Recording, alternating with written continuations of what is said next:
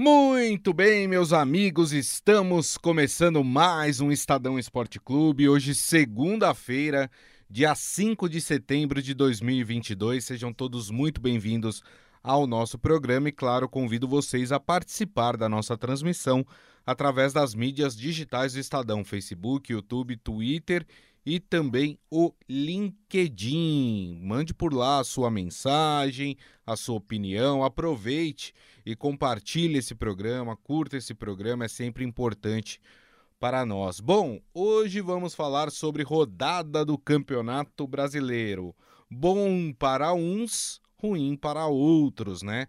O Palmeiras, por exemplo, poderia ter uma uma rodada catastrófica para ele, mas não foi bem assim e ele deve agradecer muito aos seus adversários, principalmente ao técnico do Flamengo, Dorival Júnior, que resolveu colocar o time reserva e com isso o Flamengo não conseguiu se aproximar do Palmeiras. Vamos falar também do empate do Corinthians na Neoquímica Arena, 2 a 2 com o Internacional.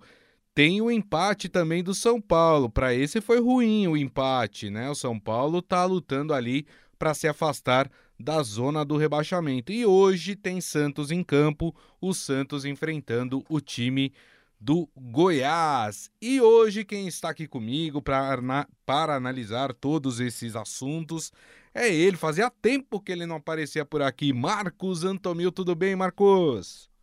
Tudo bom, Gustavo? Boa tarde para você, para todos que estão ligados aí no Estadão Esporte Clube. Uma rodada que se desenhava de uma maneira, né, no começo dela e que terminou completamente diferente. Hoje ainda tem o jogo do Santos para encerrar essa rodada, que dá novamente uh, brecha para quem pensa que o campeonato está mais ou menos encaminhado, né? Uh, mas tem outros times que precisam começar a abrir o olho com a zona de rebaixamento. Então tem muitos assuntos aí envoltos nessa rodada do Campeonato Brasileiro que termina hoje com a partida do Peixe.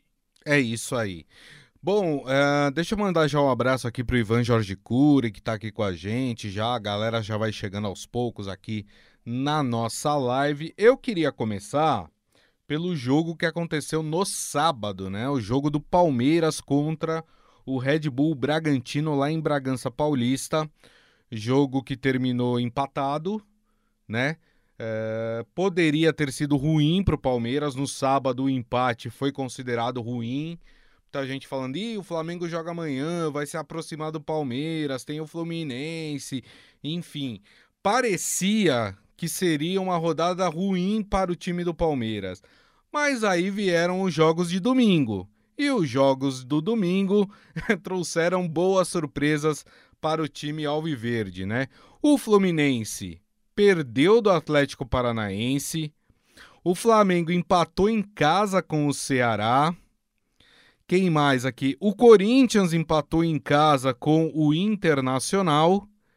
E com isso, né, o Palmeiras manteve a, não só a liderança, isso manteria de qualquer forma, mas a mesma distância aí que ele tem tanto para o segundo como para o terceiro colocado.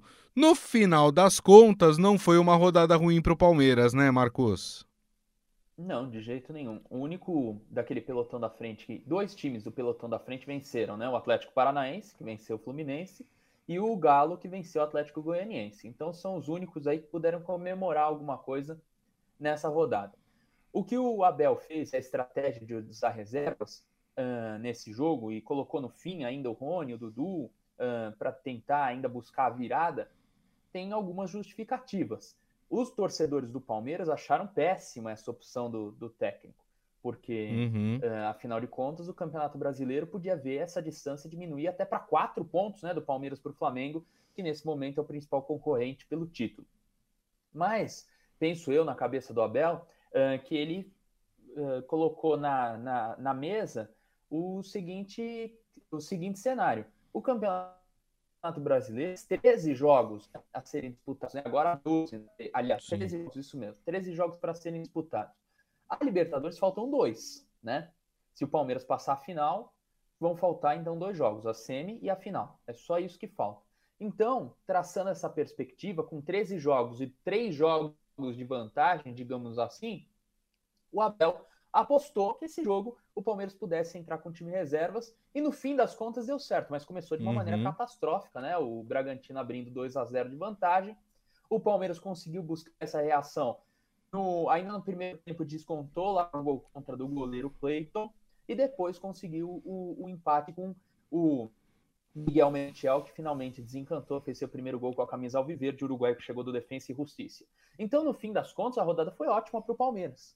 É uma rodada a menos na disputa do campeonato. Ele ganhou uma rodada com isso. Ele empatou, empatou, o Corinthians empataram, então deu tudo certo para a equipe do Abel Ferreira. Agora volta, claro, concentração total para o de amanhã. Já é amanhã o Atlético Paranaense no Allianz Parque. O Palmeiras precisa ganhar por dois gols de diferença um gol só de diferença pênaltis.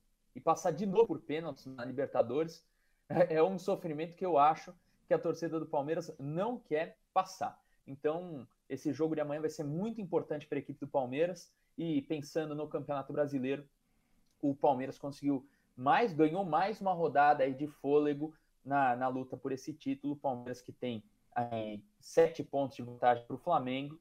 E agora Lembrando que no primeiro turno, essa, essa mesma composição de jogos nas primeiras rodadas, o Palmeiras fez três pontos a menos. O Palmeiras fez nove pontos, esses mesmos cinco adversários dessas rodadas, seis adversários dessas rodadas. E agora fez 12. Então, que não, até melhorou um pouco do primeiro turno para agora, a comparação. Então, o Palmeiras tem esse fôlego e essa gordura queimar Uh, que é o que o torcedor não quer de jeito nenhum, não quer que queime gordura nenhuma, quer ficar com essa vantagem para comemorar o título quanto antes, né, Gustavo? É isso mesmo. O, e o Palmeiras, lembrando que o Palmeiras entrou com, com um time misto, né? Porque o Palmeiras tem amanhã um jogo importantíssimo pela Libertadores, jogo contra o Atlético Paranaense, né? Para que o jogo que vai decidir quem vai para a final da Libertadores. Lembrando que o Palmeiras perdeu a primeira partida por 1 a 0, ou seja, precisa correr aí atrás do resultado. Então o Palmeiras entrou aí com um time é, reserva. Uh, o Maurício Gasparini tá falando Grisa e Marcos. Pelo visto, o Verdão a cada rodada fica mais perto do título. Ninguém quer alcançar o Palmeiras. É, e quem, né? é, briga pelo título precisa às vezes contar um pouquinho com a sorte também. E parece que a sorte está sorrindo para o Palmeiras. É, a Madalena está aqui com a gente, Capuano, falando ótima análise. Quem mais? Seu Hélio Morelli, pergunto por qual motivo esse técnico do Timão faz as substituições no segundo tempo e o time cai de produção, coloca jogadores fracos. Calma que a gente já vai falar do time. Tem resposta, hein? Tem né? resposta para isso. Opa, ótimo. A gente já vai falar na sequência aí do Corinthians. É, o Maurício Gasparini tá fazendo um elogio para você. Esse Marcos é um garoto inteligente. Parabéns pelo comentário aí, Marcos. Tá vendo? Tá? Obrigado. O pessoal tá gostando Obrigado. da sua presença. Fã, é isso aí. Agora, é muito interessante, o, o, o Marcos, porque é o seguinte: é, eu ouvi algumas pessoas criticando muito o Dorival Júnior, né? Porque é, o Dorival tinha a chance de se aproximar do Palmeiras no Campeonato Brasileiro se vencesse o Ceará em casa. E digamos que se ele coloca o time do Flamengo, o melhor Flamengo ali para jogar, muito provavelmente conseguiria a vitória. E aí ele opta por colocar um time misto contra o Ceará. E aí eu fico, me, eu fico pensando aqui, Marcos, é, o porquê dessa decisão do Dorival Júnior de colocar um time misto. Porque é o seguinte: ele joga no meio de semana pela Libertadores? Joga. Só que ele meteu 3 a 0 no Vélez na Argentina. O Flamengo tá classificado para a final da Libertadores, gente.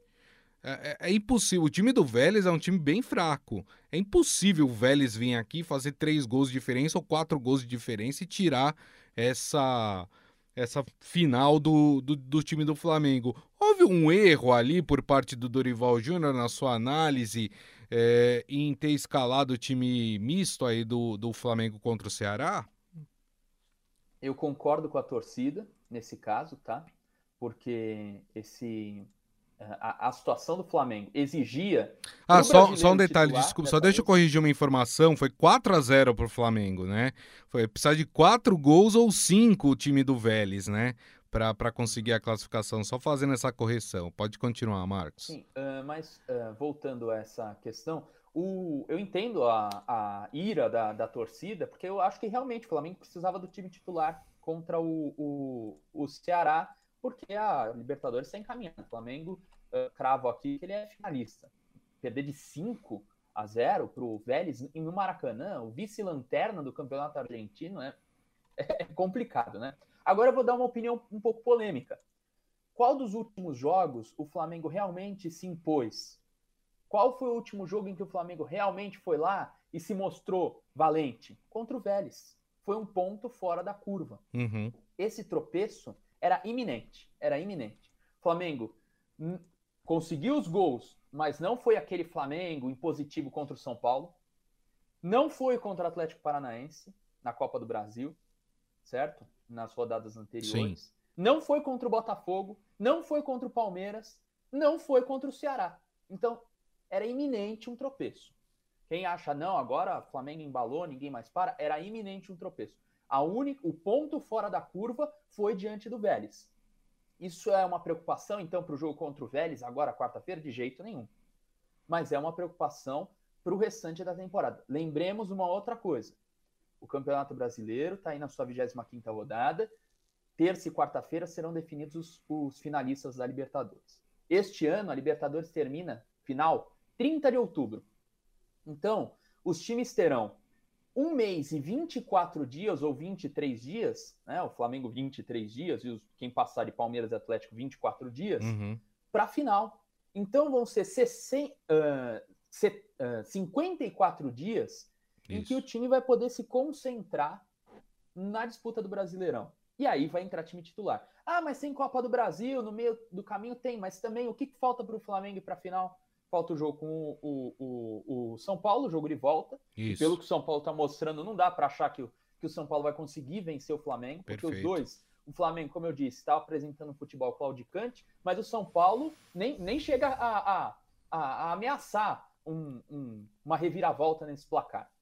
Então, o Flamengo vai ter essa. Vai ter, tem ainda a possibilidade de ganhar três títulos, nem tudo está perdido. Mas, volto a repetir, o futebol apresentado nos últimos jogos deixava a desejar e um tropeço iria acontecer. O Palmeiras também, Palmeiras também estava com o futebol deixando a desejar um pouco contra rivais mais fortes, mas e um tropeço ia acontecer como aconteceu contra o Atlético e quase aconteceu de novo contra o Bragantino. São duas equipes que no momento do ápice da temporada estão sofrendo um pouco mais, como outras sofreram um pouco antes, outras continuam sofrendo. Então, a expectativa para o time do Flamengo é de conquista de título, uhum. seja continental, seja um título nacional. Mas a expectativa continua sendo a mesma. Porém, o futebol tem que melhorar, porque nessas últimas rodadas o Vélez foi ponto, foi ponto fora da curva, foi exceção. Se o Flamengo continuar jogando o que está jogando nos outros jogos, hum, eu não, não vejo nem como ele alcançar o time do Palmeiras nessa disputa do Campeonato Brasileiro. Agora, na Libertadores, tudo pode acontecer. Um jogo só, né? Final única aí. E daqui a muito tempo, futebol, 54 dias, você pode ter três treinadores até, é. se quiser. Pode demitir dois no meio do caminho. Pode ter jogador se machucando, enfim, né? Claro. Tem uma série de, de, de, obstáculos e pormenores aí que podem acontecer é, durante esse tempo, esse período aí, até a final da Libertadores. Muito bem. Bom, só lembrando que o Palmeiras mantém os sete pontos em cima do Flamengo, né? Na, na distância aí entre primeiro e segundo colocado. É, o Corinthians, né? Sobe uma posição, vai para a terceira colocação. Tá com oito pontos atrás é, do Palmeiras também, né? O Palmeiras mantém aí a diferença para o Corinthians, né? É, aumentou um pouquinho a diferença para o Fluminense, né? Porque o Fluminense perdeu né? E o Palmeiras empatou, então aumentou aí em um ponto a diferença para o Fluminense. Bom, pessoal tá falando aqui do jogo do Corinthians, né? Então vamos falar do Corinthians. É, o seu Hélio tinha falado, reclamado aí da, das substituições do Vitor Pereira, por que, que ele mexe mal no segundo tempo. O Celso Neto da Silva aqui, o técnico é ruim, os jogadores são péssimos. Tem que mandar embora Rony, Ramiro e Vital. É, o Adi Armando, pela entrevista, o Vitor Pereira deixou claro. Com os machucados, novamente, ele só tinha jogadores de contenção, Xavier, Cantígio e Rony. Não tinha como atacar o Internacional no segundo tempo. O Marcos Antomil prometeu a resposta aqui para vocês do porquê que o Vitor Pereira mexe no segundo tempo, mexe mal, né? Segundo a torcida, obviamente, pode ser que o Vitor Pereira não ache que ele tá mexendo mal é, na equipe, mas fato é que o Corinthians deixou um resultado aí que poderia ser positivo, ele poderia diminuir a diferença para o Palmeiras contra o Internacional, jogo 2 a 2 na Neoquímica Arena. Marcos. Um dos nossos internautas matou a charada, e eu me fugi mas um dos internautas matou a charada. A questão é elenco. O Vitor Pereira substitui mal? Acho que o Vitor Pereira não substitui mal porque o time do Corinthians não oferece tantas alternativas. Então, se o Corinthians tivesse um elenco e por algum motivo colocar sempre o time para trás, recuasse, abandonasse a, a pretensão de ganhar o jogo, mas eu não vejo assim. Eu acho que o time do Corinthians é limitado. E tem uma outra coisa que a gente esquece sempre. Para você alcançar um padrão de jogo no futebol brasileiro é muito difícil. Principalmente um time que ganha uh, recursos no meio do caminho, é você trocar o, a roda com o, cami com o caminhão, o carro andando. É difícil, é, é muito mais difícil, né? Então, para você alcançar um padrão, veja, os dois técnicos mais longevos uh, no, na Série A do Campeonato Brasileiro são Maurício Barbieri no Bragantino e Abel Ferreira no Palmeiras. São os dois que estão há mais tempo. E o Vitor Pereira já está quase ali, está em quinto ou quarto lugar entre os técnicos mais longevos. Por quê? Porque no futebol brasileiro essa rotação é muito frequente. Então, o que a gente espera daqui frente, uh, traçando uma perspectiva do que o Corinthians pode conquistar, é foco na Copa do Brasil, total. Esse jogo com o Fluminense na outra semana vai ser fundamental para a equipe do Corinthians. Então, respondendo aquela pergunta, falta o Corinthians de elenco. A culpa é do técnico? Pode ser, 10%, 20% aí, o, te, o treinador tem uma certa culpa, sim. Agora, o resto, o elenco é limitado. Não dá para a gente enganar. O Corinthians não está mal posicionado na tabela. O Corinthians está aí ocupando agora a terceira colocação com um elenco limitado. O técnico talvez esteja tirando leite de, pedra. É difícil fazer isso. Ele está conseguindo. Então, há de se valorizar também, uh, desse ponto de vista, o trabalho do Vitor Pereira. Acho que o Vitor Pereira erra muitas vezes, sim, inclusive na escalação do time, como ele uh, muitas vezes foi cabeça dura com a questão do Yuri Alberto jogar com o Roger Guedes. Acho que essa é uma questão que já está um pouco superada, mas que ele precisava uh, amadurecer e ele colocou numa situação que ele coloca todo mundo na fogueira. Isso ele faz muitas vezes. Uhum. Ele erra muito mais na boca, falando, do que com os, uh, os gestos dentro de campo. Então, uh, depois do clássico contra o Palmeiras, aquilo lá pegou muito mal com a torcida do Corinthians. Então, vejo eu uh, que o Corinthians tem a capacidade de fazer o trabalho que o Vitor Pereira está fazendo, pedir mais do que isso. É. Tá na semifinal da Copa do Brasil, vai jogar em casa depois de um empate. E com chances de, de ir para final, final, né? É, exato. Com certeza. Então não tem como a gente falar, não, o trabalho é ruim. O trabalho é dentro da, da limitação do time. É. Não adianta a gente querer que um técnico que assuma, em outras circunstâncias, vou dar um outro exemplo, o Juventude, uh, ser cobrado pelo time não ir na Libertadores. O time é lanterna. É. Qual é o desempenho que um time que é lanterna do campeonato vai ter? Qual, agora, se você pega um elenco do Flamengo, você tem que cobrar o time estar nas três competições como ele está.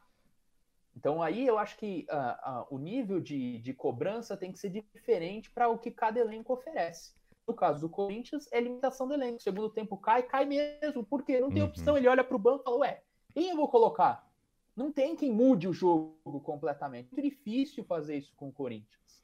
Então acho que o torcedor tem que entender essa questão para os jogos seguintes aí do Campeonato Brasileiro. É, o pessoal está comentando aqui. É, quem falou do. Ah, tá. O Maurício Gasparini falando: esse time do Corinthians é um dos piores que já vi jogar. Vocês concordam? É, o Adi Armando respondeu aqui falando que o pior que o Corinthians teve foi aquele que caiu para a Série B do Campeonato é, Brasileiro. É, eu não sei se esse é um dos piores Corinthians, viu? É, tô tentando pensar aqui, porque assim, é, é um time limitado, mas eu não acho lá de todo ruim né? E também não posso considerar um time que é terceiro colocado no Campeonato Brasileiro, que está na semifinal da Copa do Brasil, como um dos piores times, né? Acho que o Corinthians aí, ao longo da sua história, teve, teve times muito piores, né? Ah, 2020, 2021, o elenco era pior. Só que esse time não joga bonito, não joga assim, não, não brilha os olhos do torcedor nem de quem acompanha o time do Corinthians. Mas tem uma diferença. Ele consegue pontos, né? É. Conseguiu é. um ponto contra o Internacional, num jogo que dava para vencer, mas conseguiu um ponto contra o Inter, consegue vitórias, é o terceiro, vou repetir, terceiro colocado do campeonato brasileiro. Não é pouca coisa. Está com o mesmo número de pontos, um ponto a menos que o Flamengo. Compare os elencos Exato. do Flamengo e do Corinthians. Está com um ponto só a menos que o Flamengo. Pera lá. Time que pode não jogar muito bem, é verdade. Mas dentro da sua limitação, ele consegue pôr um estilo de jogo capaz de fazer os resultados necessários. E é assim que está sendo feito. Vai tropeçar? Vai, porque o jogo não é consistente. Né? Você abre muitas brechas para o adversário. Então, quando você impõe esse estilo de jogo, você se permite perder uma vez ou outra. Agora, dentro do, da limitação do time, a limitação técnica que ele tem, ele consegue resultado. E para a torcida, o que importa é vencer, vencer e vencer. É sempre assim. Tanto faz você jogar bem, jogar. Ah, eu quero que o time jogue bonito. Quando a gente fica preocupado, uh, nós da imprensa ficamos preocupados, oh, o time tal não está jogando muito bem, não está conseguindo lutar, por quê? Em breve vai ter tropeço é um alerta quando a gente começa a falar, oh, não tá jogando bem, é porque vai vir tropeço aí. É. Agora, para a torcida, o importante é ganhar.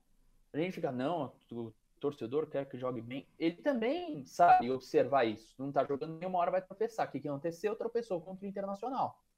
Então, o alerta serve principalmente para a Copa do Brasil, que daqui uma semana o Corinthians vai encarar o Fluminense no jogo de volta, precisando ser um placar mínimo contra o Fluminense, que é um dos que estão falando, um dos times apontados para como o time que melhor está jogando, desfila pelo, pelos gramados, o time do Fernando Diniz e tal. Que eu não acho também tudo isso. Mas a questão é essa: foco e concentração no Campeonato Brasileiro para garantir aí da Libertadores na fase de grupos, que isso é o mais importante, e na Copa do Brasil tentar o título. Afinal, vai ser ou contra o Flamengo ou contra o São Paulo, se o Corinthians passar. E aí é que ele vai poder se provar. Verdade. Contra, no final contra o Flamengo, qual vai ser a opção do Corinthians? Uma só. Montar um estilo de jogo capaz de vencer nos dois jogos, que é diferente de uma final única. É muito diferente. Isso. Dependendo do sorteio, se ele vai decidir em casa, se vai decidir fora, é completamente diferente. Mas o time não é o pior de todos, não. O Corinthians já teve time muito pior. Também Esse acho. pelo menos garante resultado. A torcida fica feliz, só vai ficar feliz se título. Se não vier título, a torcida não vai ficar feliz. Mas não é o pior, não. É, também concordo com, com, com você. Né? O Maurício Gasparini até fala que concorda também com o Marcos, ele fala, mas esse campeonato tá uma gangorra, até o Flusão já foi vice e hoje é o quinto colocado. Isso é verdade, não tem ninguém se desgarrando, né? Inclusive há uma, uma, uma percepção que, que esse vai ser o campeonato com menos pontos, né? Que o time campeão vai fazer menos pontos do que em, em campeonatos é, passados, né? Bom, o pessoal está aqui falando sobre mudanças do, do Vitor Pereira, sobre cansaço dos jogadores, por isso que ele precisa é, trocar. E o seu Hélio contestou aqui, falou: Ué, os caras ficam na semana na piscina a semana inteira e domingo ficam cansados, né? É, enfim, tem toda essa discussão, mas a gente tem que entender também que nós estamos chegando em final de temporada aqui no Brasil, né? E claro que o, o, o físico começa a cobrar por aí, né? Setembro, outubro, já começa, o físico já começa a cobrar aí dos jogadores. Vamos mudar de assunto, que a gente o tempo urge aqui, né? E a gente ainda tem São Paulo e Santos para falar, né? Vou falar, obviamente, do São Paulo, né? Eu sei que o São Paulino tá bravo, São Paulino não quer ouvir muito falar do São Paulo. São Paulo está numa situação complicada no Campeonato Brasileiro. Não só no Campeonato Brasileiro, né? São Paulo está com uma situação complicada no Campeonato Brasileiro, na Sul-Americana e também na Copa do Brasil. Mas no Campeonato Brasileiro, o São Paulo está cinco pontos, não, seis pontos, não, cinco pontos, é isso. Cinco pontos da zona do rebaixamento, né? Porque o Curitiba tem 25, o São Paulo tem 30. E o São Paulo enfrentou um time que está abaixo dele, o Cuiabá, enfrentou fora de casa, estava perdendo ali até uns 40 minutos ali, né? E conseguiu um empate salvador ali para o time do São Paulo, porque poderia ter sido muito pior. Mas o que a gente percebe, Marcos, é o seguinte: o São Paulo tem uma sequência complicada. É, por que complicada? Porque na próxima rodada vai pegar o, vai ter o clássico contra o Corinthians. Tá? Seria complicado de qualquer jeito. Mas aí o São Paulo tem uma sequência onde ele só vai pegar time que está abaixo dele na tabela. Então o São Paulo vai enfrentar nas próximas rodadas Ceará, Curitiba, Havaí. Quer dizer, são times que estão abaixo dele da tabela. Aí você fala, bom, mas se está abaixo da tabela, melhor. Quer dizer que o São Paulo está melhor que esses times, né? Então vai ser mais fácil do São Paulo conquistar o resultado. Qual é o problema? O problema é que é o seguinte: esses times estão tentando fugir do rebaixamento também. O São Paulo não está jogando bola para a gente afirmar com toda certeza que o São Paulo vai conseguir bons resultados nessas partidas. Ou seja, pode ser uma sequência, é, Marcos, muito, muito complicada para o São Paulo. É, vai ser determinante. E, mais uma vez, uma, uma eu vou chamar a atenção para um fato que pode ser crucial para o São Paulo escapar do rebaixamento. Nos últimos anos, o São Paulo brigou contra o rebaixamento muitas vezes, né? 2013 foi a primeira, depois 2015, depois 2019, sempre ficou ali na, na, na, na iminência de rebaixamento, a torcida sempre em pânico. Porém, tem uma característica diferente essa disputa de 2022 das demais. Nas outras, o São Paulo começou mal e depois conseguiu subir. Nessa, ao contrário. São Paulo começou bem e está caindo. É muito mais preocupante. A força que você tem que fazer para estancar uma queda e fazer voltar é uhum. é muito maior. É muito maior. Verdade. Então, o torcedor São Paulino tem que estar tá muito mais preocupado dessa vez do que das outras. Muito mais preocupado. Por quê? Essas próximas rodadas, suponhamos que no clássico contra o Corinthians, vamos pensar assim, até antecipo o meu palpite de empate. Vamos pensar num empate no Morumbi, certo? Ok. O que vai acontecer para as próximas rodadas? Contra esses times que lutam contra o rebaixamento, é o famoso duelo de seis pontos. Para eles e para o São Paulo, né? Então, se eles colocam, conseguem vencer o São Paulo, eles ganham três pontos e deixam o São Paulo cada vez mais para baixo. A luta vai ser muito difícil. Tá muito parelho. E o São Paulo tá, ó, caindo, tá despencando. Pode olhar aí na tabela. O São Paulo tá caindo a cada rodada. Então, o torcedor São Paulino tem que ter em mente isso. Ele, o São Paulo nunca precisou dele tanto quanto está precisando agora. Porque das outras vezes conseguiu escapar, subiu na tabela. Dessa vez está caindo. E essa força para parar essa queda e ter que subir de novo é muito maior. É muito maior. Ontem deu um pouco de sorte porque o gol foi contra, né? Uh, levou o gol do Daverson num pênalti. De novo, o jogador expulso. Isso uh, entra na conta muito severamente uma expulsão num jogo tão importante quanto esse, certo? Contra o Cuiabá, que era um time que está lutando contra o rebaixamento também, em situação pior que a do São Paulo, hum. e o São Paulo deixou de fazer pontos e entregar os três pontos lá. Conseguiu, no, no, no, no fim do jogo, numa cobrança de falta despretensiosa, conseguiu fazer, conseguiu anotar o gol. Então, Tá muito complicada a situação. Esse clássico contra o Corinthians é muito importante, mas mais importante ainda são as próximas rodadas. Na Sul-Americana, é reversível porque o Atlético Goianiense é vice-lanterna do campeonato, acabou de trocar de técnico, não é um time confiável. E o Corinthians então, reverteu um resultado igual, né? Exatamente. Na, na Copa do Brasil. Na, pro, é, na Copa São do Brasil. Paulo, Isso. Porque perdeu de 2 a 0 na Copa do Brasil e ganhou de 4 a 1 mesma diferença de gols, não tem o critério de gol fora, então agora o São Paulo perdeu de 3 a 1 Se ele ganhar por 3 a 0 4 a 1 5 a 2 o São Paulo está classificado. Isso. Então é reversível, porém no Campeonato Brasileiro, para mim, a situação mais preocupante de todas, porque o São Paulo está numa queda. E queda é muito difícil de reverter. Quando o time consegue sair de baixo para cima, ainda é, é, é mais fácil. Desse jeito, eu acho muito complicado. O São Paulino tem que ficar tem, tem que ajudar muito o time nessa hora determinante do Campeonato Brasileiro. É, e eu acho que quinta-feira vai ser complicado para o São Paulo. Não é, que o São Paulo não tenha capacidade de reverter o resultado, mas já tem uma pressão pré-jogo da torcida, né? Vocês viram, todo jogo do São Paulo, a torcida grita é quinta-feira, né? Lembrando que tem o jogo da Sul-Americana. E é aquela história, é óbvio que a torcida do São Paulo vai lá para apoiar o time, mas dependendo de como desenrolar a partida, essa torcida que pode ir a favor do time, ela pode se virar contra o time.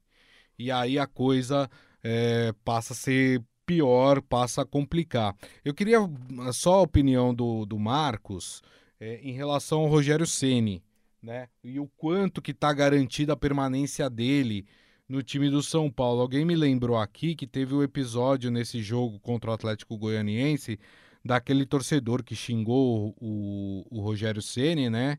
E, e, ele pegou. Foi na chegada a Cuiabá. Isso. No, no sábado. Chegada Isso, e aí ele pegou o celular, né? E, e, jogou no chão. É, ele foi lá brigar com. É, ele foi brigar com o torcedor, lá discutiu com o torcedor, trocou umas palavras aí feias com o torcedor, mas um técnico não pode fazer isso. Meu Deus do céu, Rogério Ceni conhece há quanto tempo a torcida do São Paulo, mas ele não tem sangue de barata. Mas não precisa disso. O, de outra postura do técnico.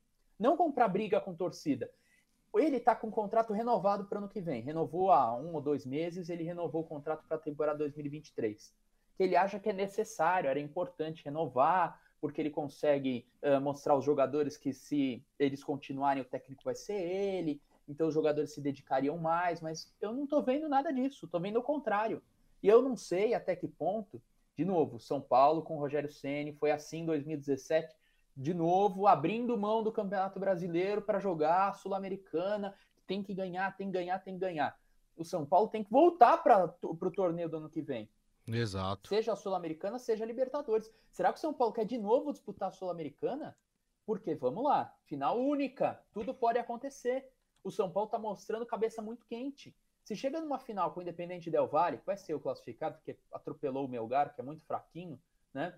mas que eliminou o Internacional nos pênaltis. Mas o, o Independente Del Valle, lá em Córdoba, na Argentina, uma expulsão com cinco minutos de jogo mudou completamente o panorama. Uhum. O Independente Del Valle é bom time. E tem uma coisa que São Paulo não tem nesses últimos tempos. O Independente Del Valle tem uh, uma, um tá, é cascudo em competição sul-americana. Ganhou a Sul-Americana, foi finalista de Libertadores, encantou o continente com o seu estilo de futebol com Miguel Ángel Ramírez, que depois foi técnico do Internacional e não conseguiu ir bem. Isso. Né? Inclusive, o Internacional contratou o Ramírez, foi mal, né? O, o técnico do Vélez aí, que é o, o Cacique Medina, estava mal no Internacional, volta para outro. Eu acho que o problema talvez seja o Internacional, não tanto os técnicos. Né? é. Mas voltando ao São Paulo, essa questão, o São Paulo precisa urgentemente de um, do treinador que ele, ele seja o líder ele expõe jogador, ele fala mal, ele agora quer brigar com a torcida, uhum. ele, ele, ele não tá colocando bustos no campo que ele pediu. Então, pera lá, o, o, técnico do São Paulo não pode ser tão personalista. E o Ceni ele é personalista. Ele é por ele mesmo. Ele é, é individualista, ele gosta de ser ele o, o, o manda-chuva. Se ganhar o título, vai ser ele que ganhou o título. Se perder, foi ele que perdeu. Então, uh, eu acho que exige do técnico um pouco mais de grupo, né? Aconselhamento com o grupo, de estar tá com o time na mão. Vamos ver se ele vai conseguir reverter essa situação na quinta-feira, vai ser muito difícil. Chama a atenção, o Campeonato Brasileiro está muito complicado para o São Paulo. É isso aí. Só fechando aqui São Paulo com a mensagem do Michel Caleiro, que fala: o São Paulo está prestando vestibular para ir à Série B.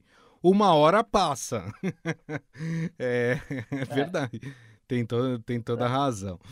Bom, para a gente fechar o programa aqui, vamos falar rapidamente do Santos, né? O Santos que enfrenta hoje o Goiás na Vila Belmiro, jogo às 8 horas da noite. O Lisca vai colocar em campo aquele que ele considera o time ideal, que é com João Paulo, Eduardo Bauerman Maicon, Felipe Jonathan Matson, Rodrigo Fernandes, Carbarral, Vinícius Anocelo, Soteudo, Marcos Leonardo e Lucas Braga. Esse deve ser o time do Santos, que tem o seu técnico também já contestado pela torcida. Muita gente falando que o Lisca não deve continuar para o ano que vem, que o Santos precisa ir atrás de um técnico mais cascudo aí.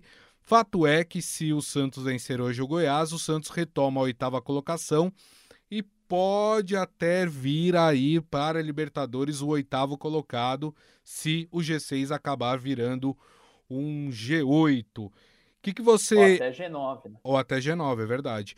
O que, que você analisa aí em relação a esse jogo, hein? O Santos tem condições de ganhar do Goiás?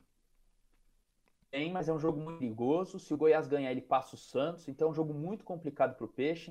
Uh, o técnico está sob avaliação. Uh, o Santos está com muitos problemas diretivos, né? O presidente é quem está mandando em tudo no futebol, ele que está uh, tomando conta de tudo. Agora virou diretor de futebol também, né? também para resolver. Exato, é diretor de futebol, também uma chuteira dos jogadores, corta grama, faz tudo, né? Um deles coisa. Então, é muito difícil. Santos e Goiás aí. Eu espero que eu acredito que o Santos vai conseguir uma vitória hoje, mas é um jogo muito difícil, porque o Goiás é um time com o técnico Jair Ventura, ele sabe como jogar fora de casa, gosta de time que ataca muito e vai lá no contra-ataque, uma bolinha só, um a zero. É o que o, o Jair Ventura está desenhando para esse jogo com o Santos, que vale e briga aí no meio da tabela, né? O Santos pode até ser ultrapassado pelo Goiás, dependendo do resultado. É isso aí, muito bem, vamos acompanhar. Eu acho que o Santos vence também hoje.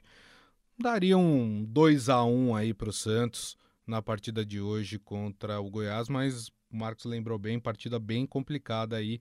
Lembrando que o Goiás está apenas dois pontos do Santos, né? A diferença entre as duas equipes é apenas de dois pontos, então jogo complicado. O Ivan Jorge Cury acha que o Santos vence por 1 a 0 e o Maurício Gasparini pergunta se já estão querendo limar o Lisca. Desde, antes dele chegar, já estavam limando o Lisca, né?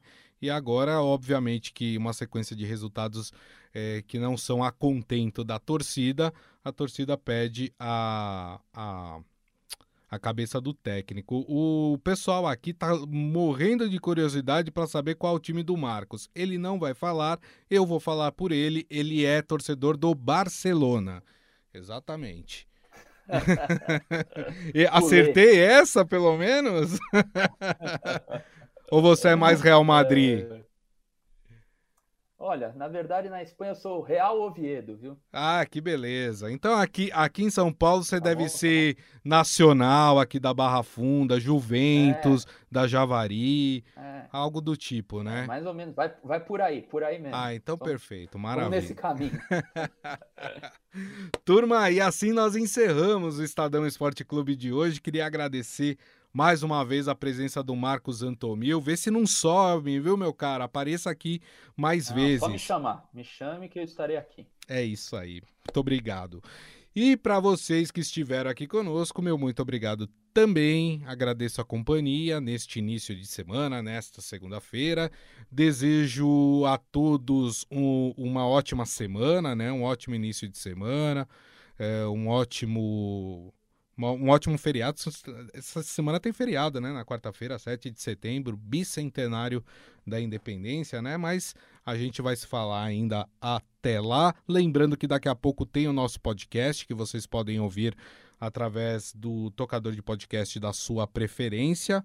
E amanhã, uma da tarde, estaremos de volta aqui com a nossa live nas mídias digitais do Estadão: Facebook, YouTube, é, Twitter e também o LinkedIn. Combinado, turma? Então a todos uma excelente segunda-feira e nos vemos amanhã. Grande abraço.